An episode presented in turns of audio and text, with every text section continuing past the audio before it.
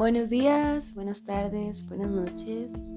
Buenas las que seas la hora que estés escuchando esto.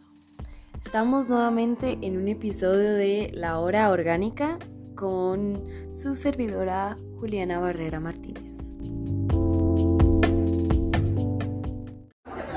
El tema de hoy van a ser los alquenos, que son hidrocarburos que tienen un doble enlace de carbono. Los alquenos se, también se les llama hidrocarburos insaturados. ¿Por qué? Porque no todos sus enlaces están ocupados por un hidrógeno. Entonces esto quiere decir que tienen menos hidrógenos del máximo posible. En la clase antepasada vimos los alcanos y estos eran hidrocarburos saturados, ya que todos sus enlaces estaban ocupados por átomos de hidrógeno.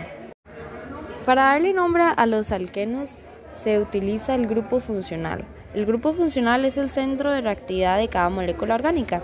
En los alquenos el grupo funcional es el doble enlace. Para darle nombre a estos se reemplaza la terminación ano de un alcano por eno, es decir, un alqueno con dos carbonos se llamará eteno. Ahora vamos a ver algunas reglas para darle nombre a los alquenos. Primero, igual que a los alcanos, se determina el número de átomos de carbono de la cadena más larga que contenga el grupo funcional, es decir, el doble enlace de carbono. Y se enumera de forma que permita que la posición del grupo funcional esté con el número más bajo posible. Entonces, por ejemplo, si tenemos 1 buteno, significa que el doble enlace está entre el primero y segundo carbono del buteno. Para los estereoisómeros de un alqueno se nombran usando los prefijos cis o trans. Segundo, para un compuesto con dos dobles enlaces se sustituye la terminación eno por dieno. Tercero, los nombres de los sustituyentes se colocan delante del nombre de la cadena más larga que contiene el grupo funcional, igual que con los alcanos, junto con el número que indica el número de carbono al cual está unido este sustituyente. Cuando haya un sufijo para el grupo funcional y para un sustituyente, el sufijo del grupo funcional siempre debe ser el del número más bajo posible. Cuarto, si una cadena tiene más de un sustituyente, los sustituyentes se ordenan por orden alfabético igual que con los alcanos. En el caso de los cicloalcanos, no se necesita de un número para indicar la posición del, del doble enlace porque el anillo siempre se enumera de forma que el doble enlace esté entre los carbonos 1 y 2. Además, para los carbonos sp2 de un alqueno se le llaman carbonos vinílicos y los carbonos sp3 continuo a un carbono vinílico se le llama carbono alílico. A estos igualmente los hidrógenos que están unidos a ellos tienen su nombre respectivo, hidrógeno vinílico y hidrógeno e hidrógeno alílico. Para determinar la reactividad de los compuestos orgánicos, estos se dividen en familias, según su grupo funcional. Entonces, todos los miembros de la misma familia reaccionan siempre de la misma manera. Por ejemplo, todos los compuestos con un doble enlace de carbono van a reaccionar de la misma manera. Ahora vamos a determinar la reactividad de los alquenos. Como en la naturaleza hay una infinidad de reacciones, es imposible memorizar cómo estas cuáles son estas. Entonces vamos a entender cómo se da cada una. Si se entiende la reactividad, la razón de la reactividad de cada grupo funcional, se puede alcanzar el punto que con solo ver el compuesto orgánico se puede predecir cómo va a reaccionar este. Para todos los compuestos orgánicos siempre se va a dar una interacción de átomos o moléculas ricas en electrones con otros átomos o moléculas que necesitan electrones, o sea, que tienen deficiencia.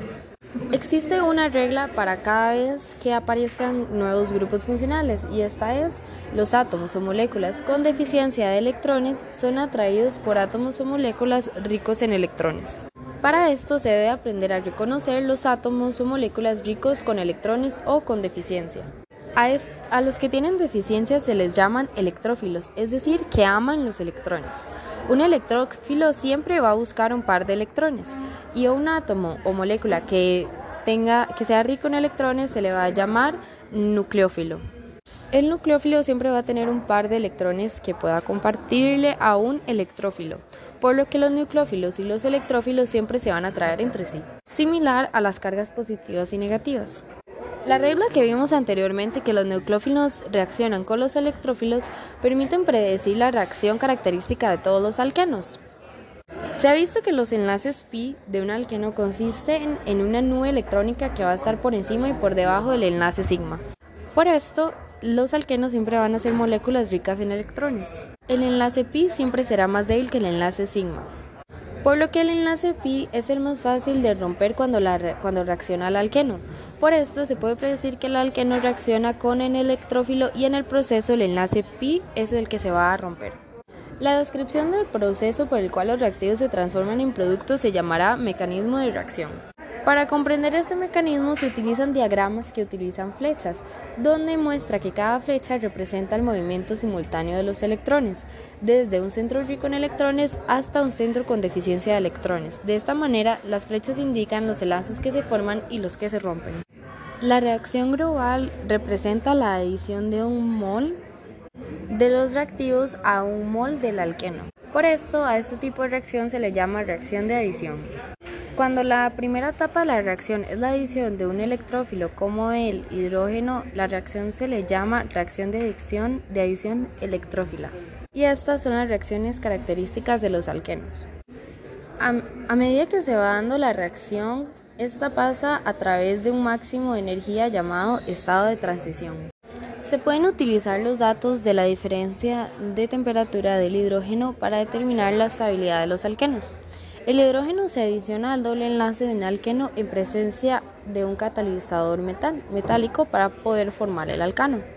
El catalizador frecuentemente se utiliza el paladio, que se usa como polvo absorbido en carbón activado para maximizar su área superficial. El catalizador se requiere para debilitar el enlace hidrógeno-hidrógeno, el cual es muy fuerte. La adición de hidrógeno a un compuesto es una reacción de reducción. Cuando se le añade hidrógeno a una reacción se le llama hidrogenación y cuando se utiliza un catalizador se llama hidrogenación catálica.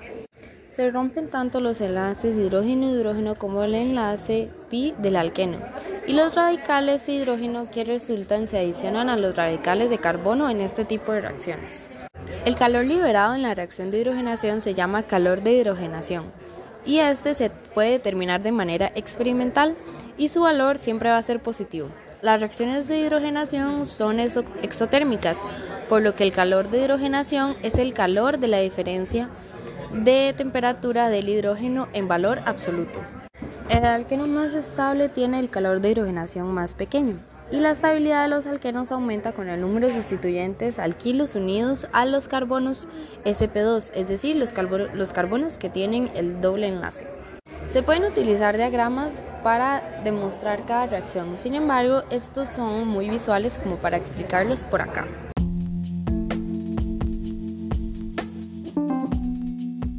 Bueno, esto sería todo por hoy. Muchísimas gracias por conectarse nuevamente a escucharme hablar un poco de química. Espero que la hayan pasado bonito y nos vemos en la próxima.